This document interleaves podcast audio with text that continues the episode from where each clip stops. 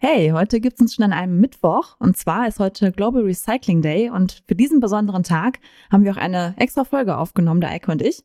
Und wir wünschen euch jetzt ganz viel Spaß und Sound on.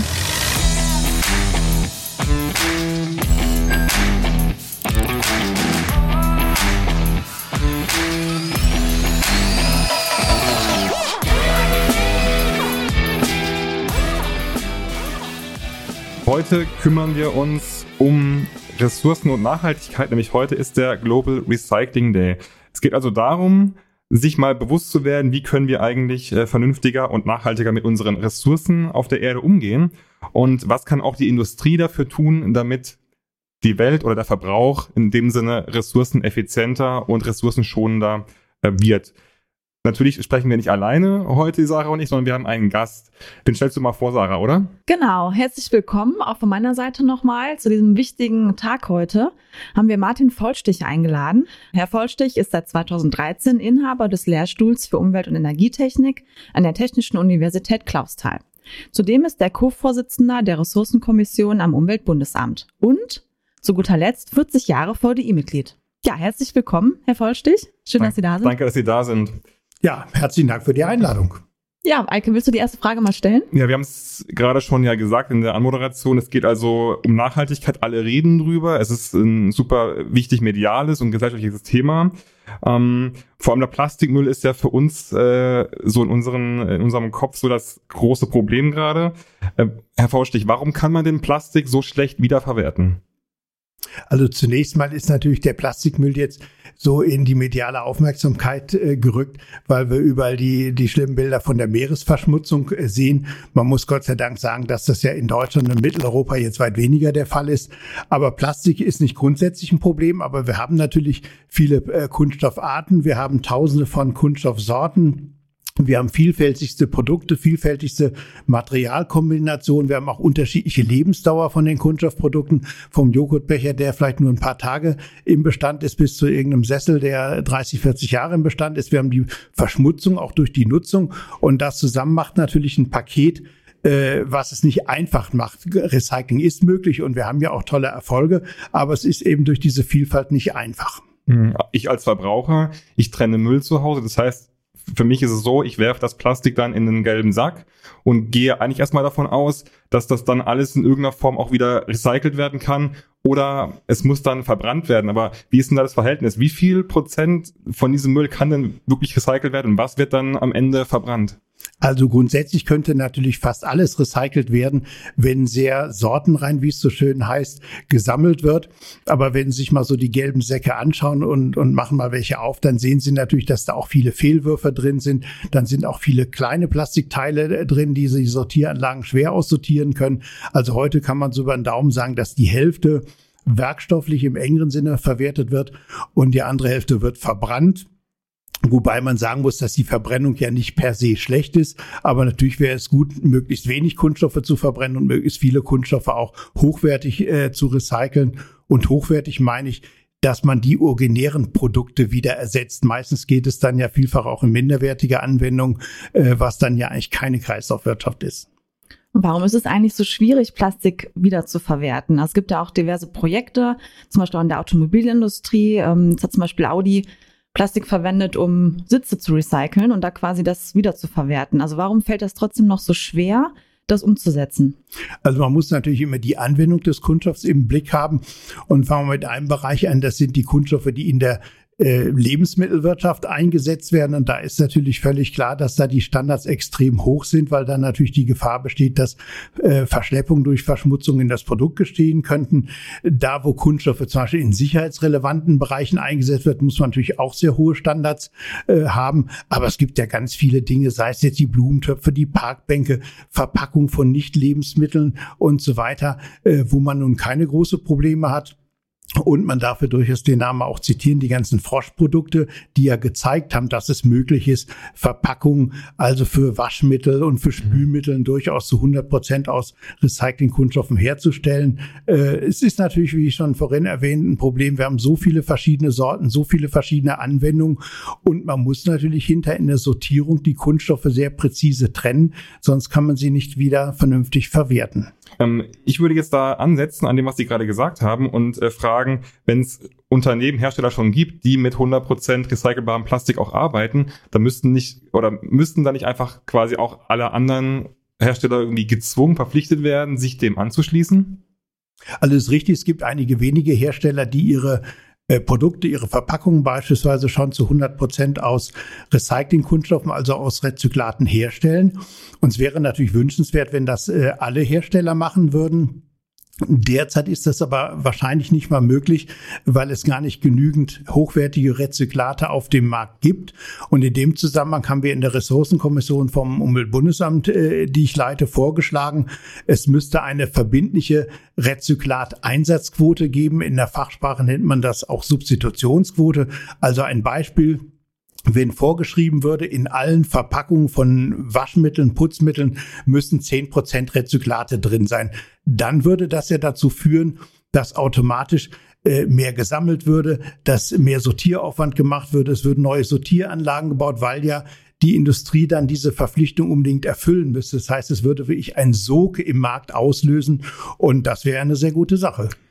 Woran liegt das denn, dass noch nicht genug hochwertige Rezyklate da sind? Ja, die Rezyklate, je hochwertiger sie sind, umso teurer sind sie. Man muss ja viel Aufwand in die Sammlung, in die Sortierung, in die Aufbereitung, in die Reinigung äh, stecken. Und das macht man natürlich bis zu einem gewissen wirtschaftlichen Punkt. Und da, wo es zu aufwendig wird, geht es dann eben in die Verbrennung. Wenn aber jetzt die Hersteller wüssten, wir müssen Rezyklate auf dem Markt kaufen, genauso wie wir Primärkunststoff auf dem Markt kaufen müssen, dann würde dieser Markt sich eben bilden und äh, der Preis würde dann sicherlich langfristig auch wieder sinken, weil sehr viel mehr Rezyklate im Markt sind. Und da gibt es ja ganz viele Beispiele. Der Staat soll die Rahmenbedingungen setzen, aber soll eigentlich keine Feinsteuerung machen. Mhm. Wie die Industrie das im Detail löst, das soll man dann mhm. der Marktwirtschaft überlassen. Aber die Rahmenbedingungen, die muss der Staat setzen. Und warum hat der Staat das noch nicht gemacht? Also bislang war das Problem ja nicht so dramatisch, äh, aber äh, ist jetzt dabei und wir haben das gemerkt, als wir diese Substitutionsquote vorgeschlagen haben. Sie wird jetzt eigentlich von allen großen Kunststoffherstellern äh, diskutiert. Wir waren gestern im VDI Roundtable Circular Economy zusammen, da wurde es diskutiert. Im Umweltministerium diskutieren das auch mehrere Abteilungen. Also wir gehen mal davon aus, es ist nur noch eine Frage der Zeit, äh, dass das solche Rahmenbedingungen kommen. Sehr gut. Ähm, jetzt sind Sie ja schon sehr lange äh, in diesem Bereich äh, äh, tätig als Wissenschaftler, als Experte. Ähm, wie ist das denn an den Universitäten? Wird denn da auch schon in den Studiengängen, die das äh, Thema bet betrifft, auch schon wirklich ähm, intensiv die Studenten darauf vorbereitet auf dieses Thema? Also leider muss man sagen, äh, hat das recyclinggerechte Konstruieren im Maschinenbau noch ein bisschen so ein Stiefmütterchen-Dasein. Ich kann mich selber an mein eigenes äh, Studium äh, erinnern und an meine Promotion damals in äh, Berlin. Da gab es den Professor Beitz, der hat immer Vorlesungen zum recyclinggerechten Konstruieren äh, angeboten. Und wir haben das eigentlich mal in den letzten 30 Jahren so Revue passieren lassen. Der Anteil an Lehrveranstaltungen in dem Bereich ist praktisch gar nicht groß gestiegen. Das wäre aber erforderlich, denn jetzt haben wir einen junger Maschinenbauingenieur, eine junge Maschinenbauingenieurin lernt ja, äh, funktional zu konstruieren, sicher zu konstruieren, kostengünstig zu äh, konstruieren. Und es müsste sozusagen ganz selbstverständlich im Kopf verankert sein, auch recyclinggerecht zu konstruieren das geht sicherlich nicht von heute auf morgen, aber ich glaube, wenn alle jungen Ingenieurinnen und Ingenieure das von der Pike auf lernen, äh, dann ist das irgendwann so selbstverständlich, dass es dann auch äh, gemacht wird. Aber das sind Prozesse, die dauern eben manchmal ein paar Jahrzehnte. Mhm. Liegt das denn auch daran, dass die aktuellen Professoren das Thema einfach nicht auf der Agenda haben oder vielleicht selber gar nicht so gut rüberbringen können? Oder wo sind Sie die Gründe da? Also es gibt sicherlich schon äh, ja an jeder Universität, an jeder Hochschule jetzt ja Professoren, die auch Abfallwirtschaft und Ressourcenmanagement und so etwas ähm, unterrichten. Aber gerade so die klassischen Curricula in der Elektrotechnik, im Maschinenbau, die sind meistens sehr äh, ähm, ähm, ja, traditionell strukturiert. Und das ist immer gar nicht so einfach, dann neue Fächer einzubringen, weil man muss ja dann auch andere Fächer dafür weglassen. Aber ich glaube, das wäre auch ein schönes Thema für den VDI, der sich ja immer sehr stark in der Ingenieurausbildung auch engagiert. Richtig, ja. Abgesehen vom Plastik gibt es ja auch andere Produkte, die bestimmt wieder recycelt werden können. Ähm, und auch Rohstoffe zum Beispiel. Also wie ist das denn generell? können, kann die Industrie denn überhaupt zu 100 Prozent nachhaltig äh, produzieren und recycelbar produzieren? Also vielleicht muss man mal mit dem Kunststoff nochmal anfangen. Der Kunststoff steht natürlich jetzt sehr in der medialen Aufmerksamkeit, da haben wir ja auch schon drüber gesprochen, mit der Meeresverschmutzung und so weiter. Andererseits muss man sich mal vor Augen halten, von dem Rohöl, was gefördert wird, gehen 90 Prozent erstmal in die Verbrennung, also in Schiffe, in Flugzeuge, in Autos, in Kraftwerke und von den restlichen 10 Prozent gehen gerade mal einige wenige Prozent äh, in den Kunststoff. Trotzdem wird bisweilen so der Eindruck erweckt, als würde die Welt jetzt nur noch aus Kunststoff bestehen. Mhm. Wir werden ja bei Kunststoffen nie einen echten Engpass haben, weil selbst wenn es jetzt irgendwann kein Rohöl mehr geben sollte, weil wir es im Boden lassen aufgrund des Klimaschutzes, äh, dann kann man ja die Ausgangsprodukte Ethen und Propin, die kann man ja immer künstlich synthetisieren, indem man erneuerbaren Strom hat und CO2 und damit können sie an sich im Grunde äh, jeden Kunststoff herstellen. Mir persönlich äh, liegen eigentlich äh, stärker jetzt die Metalle eigentlich äh, ähm, im, im, im Nacken oder sie drücken mich eher, weil die Metalle, die sind ja wirklich endlich. Die Metalle basieren auf Erzen und da gibt es zwar natürlich, das sagen uns die Geologen, recht lange Reichweiten. Manche halten noch 100 Jahre oder 200 Jahre. Aber ich denke mal, was sind denn schon so in menschlichen Zeiträumen 100 oder 200 Jahre? Also wir dürfen jetzt den Blick nicht nur auf die Kunststoffe verengen, so wichtig das ist, sondern wir müssen auch äh, auf die Metalle schauen und wir müssen auch auf Baustoffe schauen. Die äh, äh, Materialien darf man nicht vernachlässigen. Da sind wir im Prinzip ja schon eigentlich bei äh, allem, was so, was wir auch täglich nutzen, wenn ich mal überlege, was äh, an Metallen oder auch Rohstoffen in meinem Handy, also Smartphone sind oder in, in meinem Fernseher. Was müsste da getan werden? Also müssen die Hersteller einfach die Produkte so konstruieren, dass die einfach viel länger im, im Gebrauch sind oder muss man noch mehr dafür sorgen, dass wenn mal was kaputt ist, dass diese dass diese Rohstoffe einfach wieder neu verwertet werden können für die nächsten Produkte? Also zunächst mal äh, stehen. Das liegt natürlich so in der Natur der Sache. Äh, Im Hausmüllbereich natürlich immer eher so äh, Produkte und Abfälle im Mittelpunkt wie Papier, wie Plastik, wie Glas, wie Holz, Styropor und so weiter.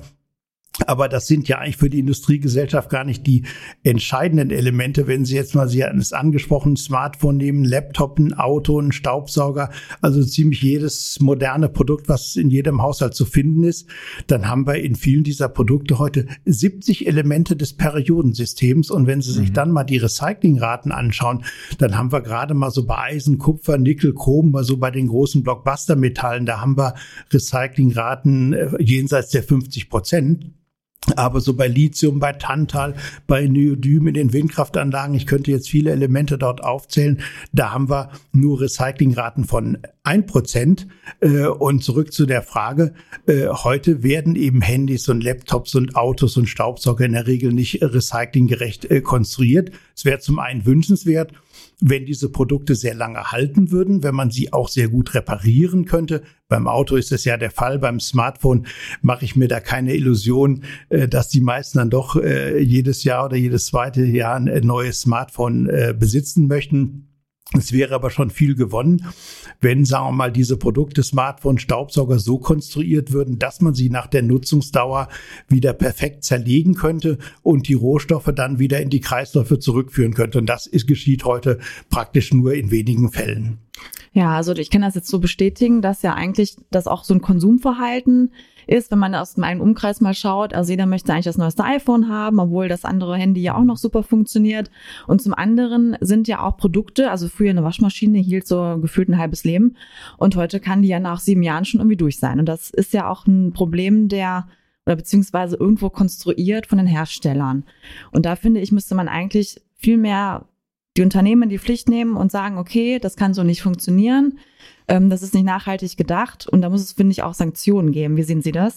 Also das ist eine, eine, Diskussion, die es in den letzten Jahren intensiv gegeben hat, wo auch einige Wissenschaftler und einige Studien versuchen wollten zu beweisen, dass bestimmte Produkte bewusst auf äh, Verschleiß konstruiert worden ja, sind. Genau. Äh, das ist äh, äh sehr schwer zu beweisen. Mhm. Ich sage jetzt so mal aus meiner Erfahrung, ich habe ja auch noch viele Generationen von Tastentelefonen besessen und die waren dann meistens nach zwei, drei Jahren waren die Tasten so durch, äh, dass klar. man sich zwangsläufig Neues kaufen musste. Jetzt so bei den Smartphones ohne Tasten sieht sicherlich ein bisschen besser aus. Aber ich gebe zu, das liegt zum Beispiel auch an dem Provider-Verhalten. Wenn ich nach zwei Jahren von meinem äh, Provider, ich will jetzt gar keinen Namen nennen, äh, ein nettes E-Mail bekomme, wir haben das neue Modell, für ein mhm. Euro können Sie das erwerben, dann wird man schon leicht schwach, wohl wissend, dass das ja eingepreist ist. Und äh, da müsste es vielleicht ja auch einfach Nutzungsmodelle geben. Wenn jetzt der Provider schreibt, wollen Sie Ihr Handy nicht noch ein Jahr länger nutzen, dafür kriegen Sie einen Preisnachlass mhm. im, ja, im, im Kommunikationstarif.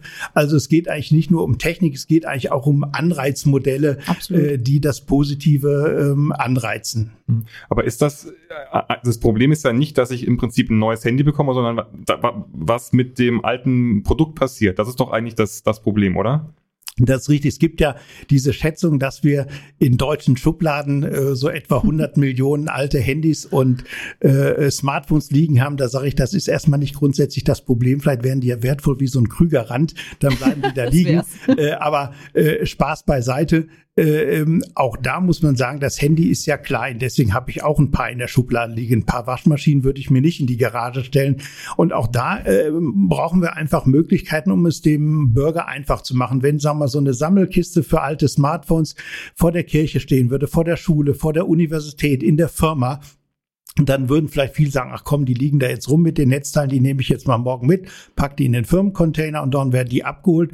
Weil es gibt ja schon Unternehmen jetzt in Deutschland, in Belgien, die die sehr hochwertig recyceln können. Nur sie müssen ja an die Geräte auch rankommen. Mhm. Und wenn sie in der Schublade liegen, äh, dann äh, nützen sie ja keinem.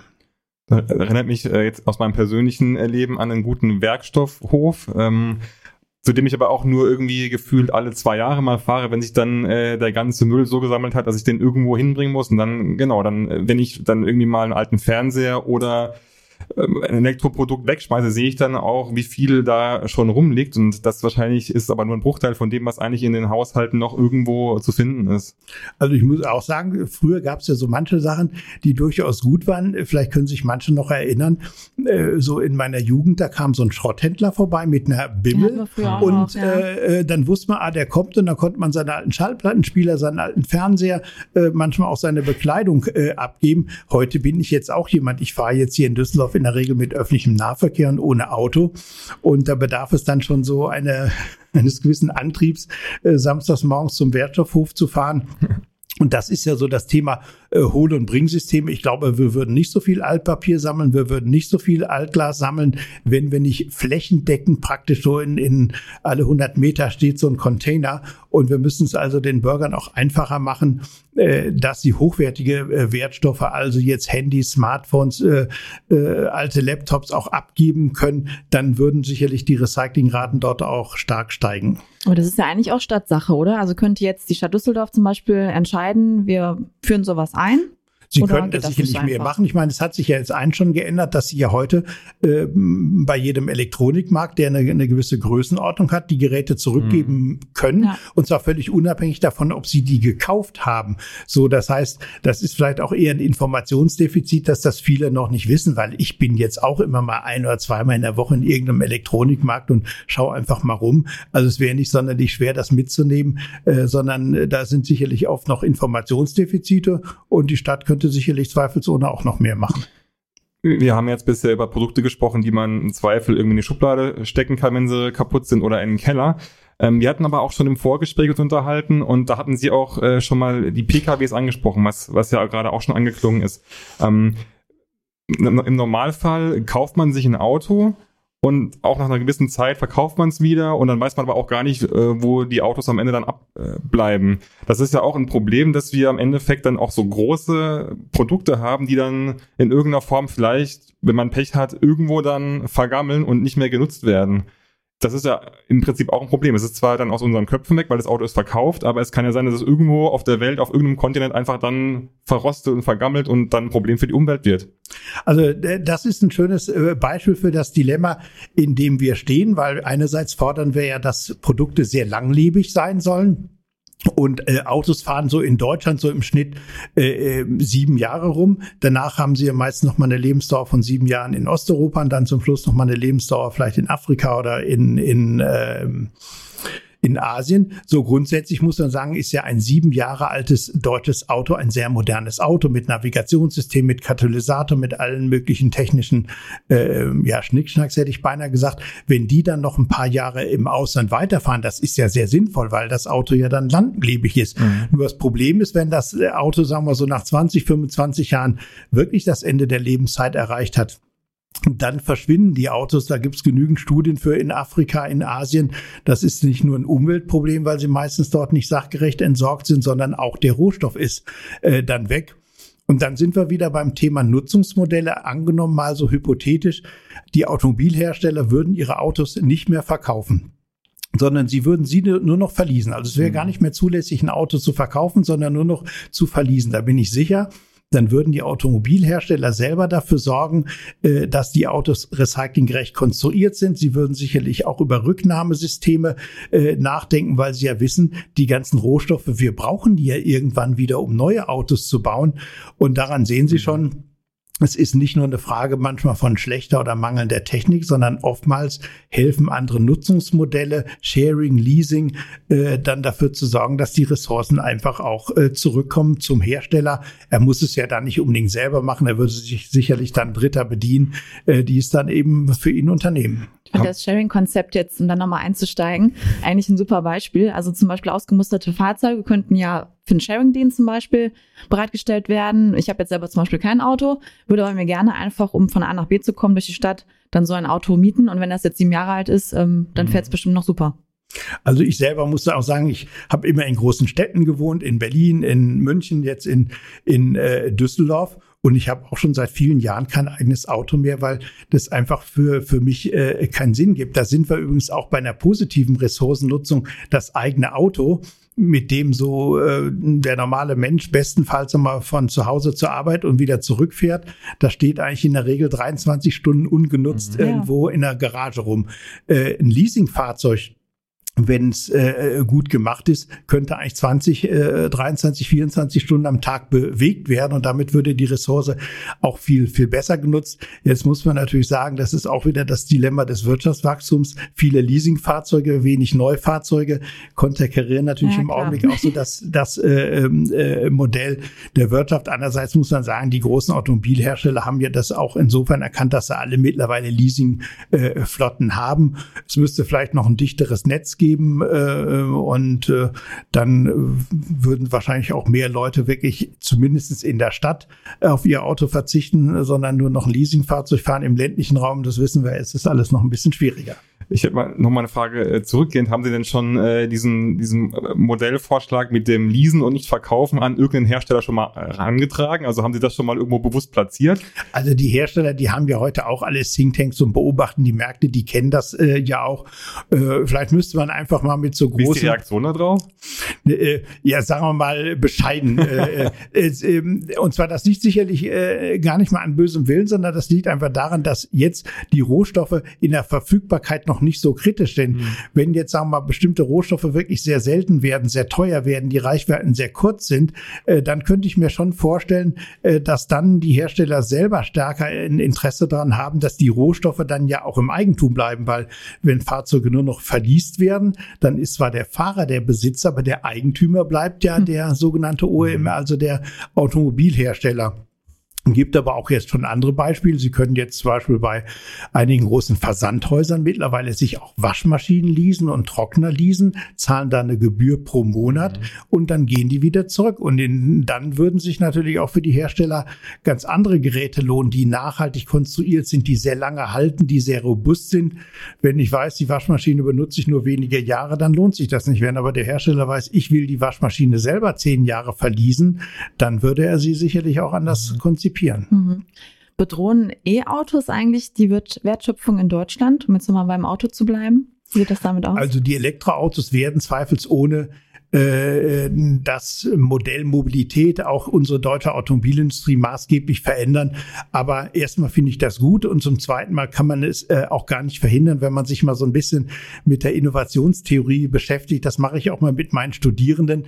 Äh, da gibt's den schönen Spruch von dem Kaiser Wilhelm, ich glaube an das Pferd. Damals haben Hufschmiede demonstriert gegen das Auto, weil man da nicht mehr so viel Hufschmiede braucht.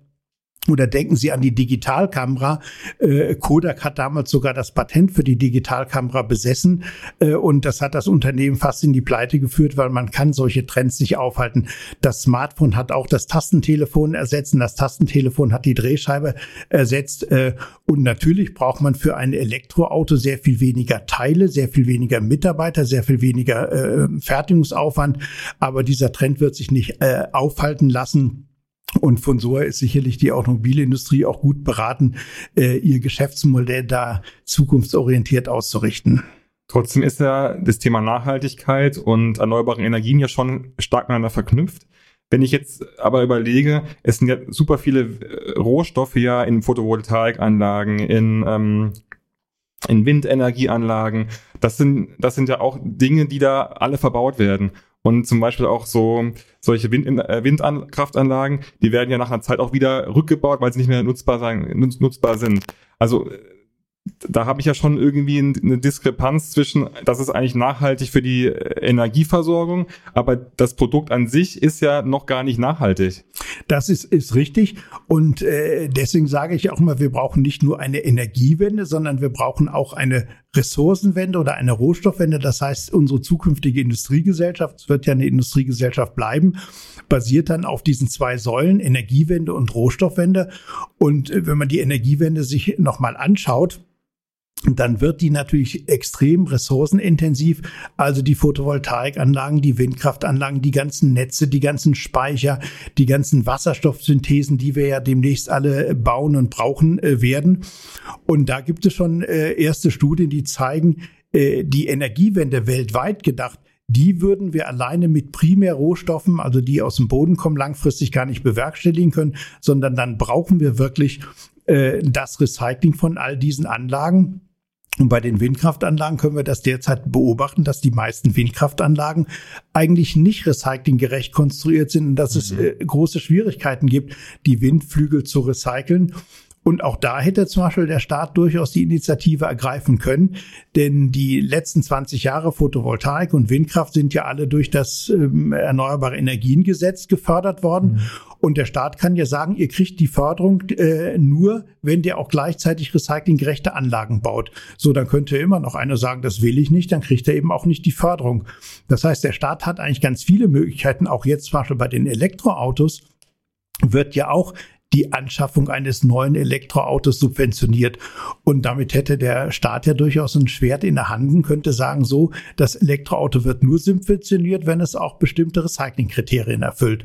Und mhm. das wäre ja durchaus völlig seriös. Warum glauben Sie denn, dass der Staat das einfach nicht nutzt? Also auch dieses Machtinstrument kann man ja schon fast sagen. Also warum wird es einfach nicht eingesetzt? Also natürlich äh, gibt es da natürlich viele Kräfte im Markt, die das äh, auch verhindern wollen. Andererseits muss man sagen, wir haben jetzt letztes Jahr Ende des äh, Jahres das Klimaschutzgesetz verabschiedet in Deutschland. Äh, in der Europäischen äh, Kommission hat jetzt die Kommissionsvorsitzende gerade den Green Deal verkündet. Ja. Und das sind ja erstmal ambitionierte Programme. Und deswegen bin ich da grundsätzlich zuversichtlich, wenn wir klimaneutral im Jahr 2050 werden wollen, wenn Europa der erste klimaneutrale äh, Kontinent werden soll, dann geht das eben nur mit solchen äh, Maßnahmen. Und das wird aber ganz neue Kräfte auf den Märkten freisetzen. Es wird sicherlich viele Start-ups geben, viele Unternehmen, die gerade diese Themen dann äh, besetzen. Und das wird dann auch teilweise die Old Economy wieder verändern. Ist das denn realistisch auf 2050 oder ist das aus Ihrer Sicht einfach mal eher sowas idealistisch in die Welt gesetzt? So, wir machen das jetzt einfach. Aber ist das tatsächlich machbar? Also es ist machbar. Wir haben damals im Sachverständigenrat für Umweltfragen, den ich ja viele Jahre geleitet hat, so vor 10, 11 Jahren die ersten äh, Szenarien gemacht, 100 Prozent erneuerbare Energie für Deutschland. Da haben uns viele gelinde gesagt noch äh, etwas für verrückt erklärt. Wenn Sie sich jetzt so die aktuellen Homepages von E.ON oder RWE und den anderen großen Herstellern anschauen, dann haben die alle im Programm, dass sie teilweise schon 2030, 2035 klimaneutral werden wollen. Das Problem, glaube ich, von 2050 ist, dass es so in menschlichen Maßstäben eben noch 30 Jahre weg ist. So weit weg, ja. Und alles das, was wir jetzt machen, wenn wir das so weiter betreiben, dann würden wir die Ziele nicht schaffen. Also wir müssen schlichtweg einfach äh, ambitionierter werden. Wir müssen äh, schneller äh, äh werden. Sonst äh, werden wir die Ziele nicht erreichen. Und mhm. da wissen Sie ja selber, die SUV-Zulassungszahlen, die steigen noch. Die Flugreisen nehmen auch nicht gerade ab. Also es gibt also noch viele entgegengesetzte Trends, an denen wir dann arbeiten müssen. Was kann denn jeder selber tun, also im Kleinen gedacht? Also was kann jeder Verbraucher selber machen, um da mitzuhelfen? Also das ist ja so eine alte, wie man so sagt, Henne-Ei-Fragestellung. Die Wirtschaft, die Industrie sagt ja gerne, wir würden das ja alles herstellen, wenn die Kunden das kaufen würden. Und mhm. die Kunden sagen, wir würden das ja gerne kaufen, aber es gibt nichts zu kaufen. Und muss sagen, so ganz verkehrt ist es ja nicht. Es gab ja auch die Idee mit dem 3-Liter-Auto, das mhm. ist ja sogar auf den Markt gebracht worden, aber es haben doch recht wenig Leute gekauft. Was war das für ein, für ein Modell mit dem 3-Liter-Wagen? Ja, das war dieser äh, äh, kleine VW. Äh, das gab ja sogar vom Herrn Piech das 1 Liter äh, Auto, mhm. aber es ist eben dann doch äh, nicht in dem Maße gekauft äh, worden. Und wenn man auch mal schaut, die, die Leistung äh, seit den 70er Jahren, die durchschnittliche Leistung eines PKWs, der äh, gekauft wird, äh, ist seit Jahren gestiegen. Also da hat man das noch nicht gemerkt. Andererseits, wenn Sie jetzt mal in den Supermarkt gehen, äh, äh überall können Sie jetzt in der Lebensmittelabteilung diese kleinen Netze kaufen dass sie keine Tüten mehr brauchen, dass sie keine Plastikbeutel mehr brauchen. Es gibt ja viel mehr unverpackte Waren. Es gibt auch unverpackt äh, Läden äh, mittlerweile. Es gibt ja auch viele Sharing- und Leasing-Angebote. Also man muss schon sagen, äh, die Nachfrage ist ja da. Oder zum Beispiel, Sie können heute in jedem Coffeeshop nicht nur Coffee to go kaufen, sondern Sie können auch einen Mehrwegbecher kaufen. Das gab es vor paar Jahren nicht. Nach meiner äh, Meinung sollte es eigentlich alles noch ein bisschen schneller gehen und sind manchmal vielleicht auch ein bisschen sehr symbolische Dinge. Äh, äh, aber äh, der Kunde hat schon Macht, wenn 60, 70, 80 Millionen Deutsche oder 300 Millionen oder sind es wahrscheinlich noch mehr, 500 Millionen Europäer diese Produkte nachfragen, sie im Laden aktiv äh, äh, fragen, aktiv kaufen, äh, dann muss man sagen, ist die Wirtschaft sehr schnell und sehr marktwirtschaftlich orientiert und steigt sofort mhm. drauf ein. Also ich bin äh, vom Grunde her Optimist, sonst könnte ich meinen Beruf auch gar nicht äh, ausüben. Das glaube ich, das wäre sonst so frustrierend. Jetzt ist es ja ein, ein Thema, gerade weil es nachgefragt wird. Also es gibt äh, die Fridays for Future Bewegung, es gibt die äh, Scientists for Future Bewegung, also die ja genau dieses, diese Themen ja auch auf die äh, politische Agenda setzen. Ähm, das heißt also, es liegt ja eine Macht am Kunden selbst auch. Aber ist es dennoch nicht so, dass die, die Politik da einfach äh, sich da noch mehr einbringen muss? Also die Politik hat äh, sicherlich in den letzten, sagen wir mal, 20 Jahren äh, schwerpunktmäßig die Energiewende im, im Blick gehabt. Und ich will mal ein schönes Beispiel sagen. Wir haben ja jetzt das Klimaschutzgesetz äh, ähm, verabschiedet äh, letzten Jahres und es ist jetzt in Kraft getreten. Wenn Sie sich das mal nehmen äh, und gehen damit mit der Word-Suchmaschine äh, durch, dann finden Sie das Wort Kreislaufwirtschaft nicht. Obwohl man ja sagen muss, jede Tonne Stahl, jede Tonne Kupfer, jede Tonne Elektronikschrott, die recycelt wird, spart ja auch Klimaschutz äh, oder Treibhausgasemissionen ein, weil es ja immer sehr aufwendig ist, die Materialien aus dem Boden zu holen, aufzubereiten. So bei Aluminium und Kupfer ist es ja ganz äh, stark der Fall. Und da merken wir, dass äh, die Energiewende ist die eine Säule. Wir müssen aber auch sehen, dass es in den ganzen Rohstoffbereichen äh, viele Möglichkeiten gibt, Klimaschutz zu betreiben. Das bildet sich in den Gesetzen auch im Klimaschutzpaket noch nicht hinreichend äh, ab. Ähm, deswegen müssen wir den Bereich viel stärker auch im, im Blickpunkt der Öffentlichkeit verankern. Ja, Faustich als Abschlussfrage, vielleicht so ein bisschen auch in die Glaskugel äh, geguckt. Wird es denn möglich sein, zu 100 Prozent zirkulär zu wirtschaften? Also das ist natürlich die, die tolle und klasse Vision und ich schreibe auch manchmal in meinen Folien 100 Prozent erneuerbare Energie und 100 Prozent äh, Recycling. Äh, ähm, das wissen wir natürlich als Ingenieure, dass das nicht geht, äh, weil wir haben natürlich immer Effekte. Nehmen Sie mal das Beispiel Dissipation von Schienen. Eine Schiene, die gebaut wird, da fahren die Eisenbahn drüber. Da gehen natürlich im Jahr auch ein paar 10.000 Tonnen Metalle verloren. Das liegt einfach in der, im System oder wir haben Pigmente in Farben, die wir nicht zurückgewinnen können. Wir haben auch immer Restmetallgehalte in Schlacken, die wir thermodynamisch nicht zurückgewinnen können. Aber wir können sicherlich viele Kreisläufe äh, schließen, wenn wir von vornherein recyclinggerecht konstruieren, wenn wir gute Demontageanlagen haben und vor allen Dingen denken wir nochmal an die Handys und an die Autos. Wenn alle diese Gegenstände auch mal im System bleiben, wenn sie nicht mhm. verloren gehen, wenn wir auch wissen, wo sie sind. Und das ist vielleicht auch nochmal so eine Möglichkeit, wir haben ja heute mit der Digitalisierung auch die Möglichkeit, praktisch jedes Teil zu kennzeichnen. Das heißt, im Grunde könnten wir einen Materialkreislauf aufbauen und synchron dazu einen Informationskreislauf, so dass wir sozusagen immer wissen, wo sind die Produkte, wo sind die Elemente äh, und äh, diese Synchronität von Material und Information, die wird sicherlich noch ausgebaut, so dass wir uns zumindest, sagen wir mal, diesen 100 Prozent annähern können, auch wenn wir sie selbst natürlich nie erreichen werden. Das ist doch schon mal was. Digitalisierung hilft. Ja. Ja, dann äh, vielen Dank für das Gespräch, Herr Faulstich. Dankeschön. wir haben sehr viel gelernt, was wir selbst tun äh, können, aber eben auch, was eigentlich noch notwendig ist von Seiten der Industrie und der Politik vor allem auch, was noch passieren muss. Vielen Dank fürs Gespräch. Ja, vielen Dank für Ihr Interesse.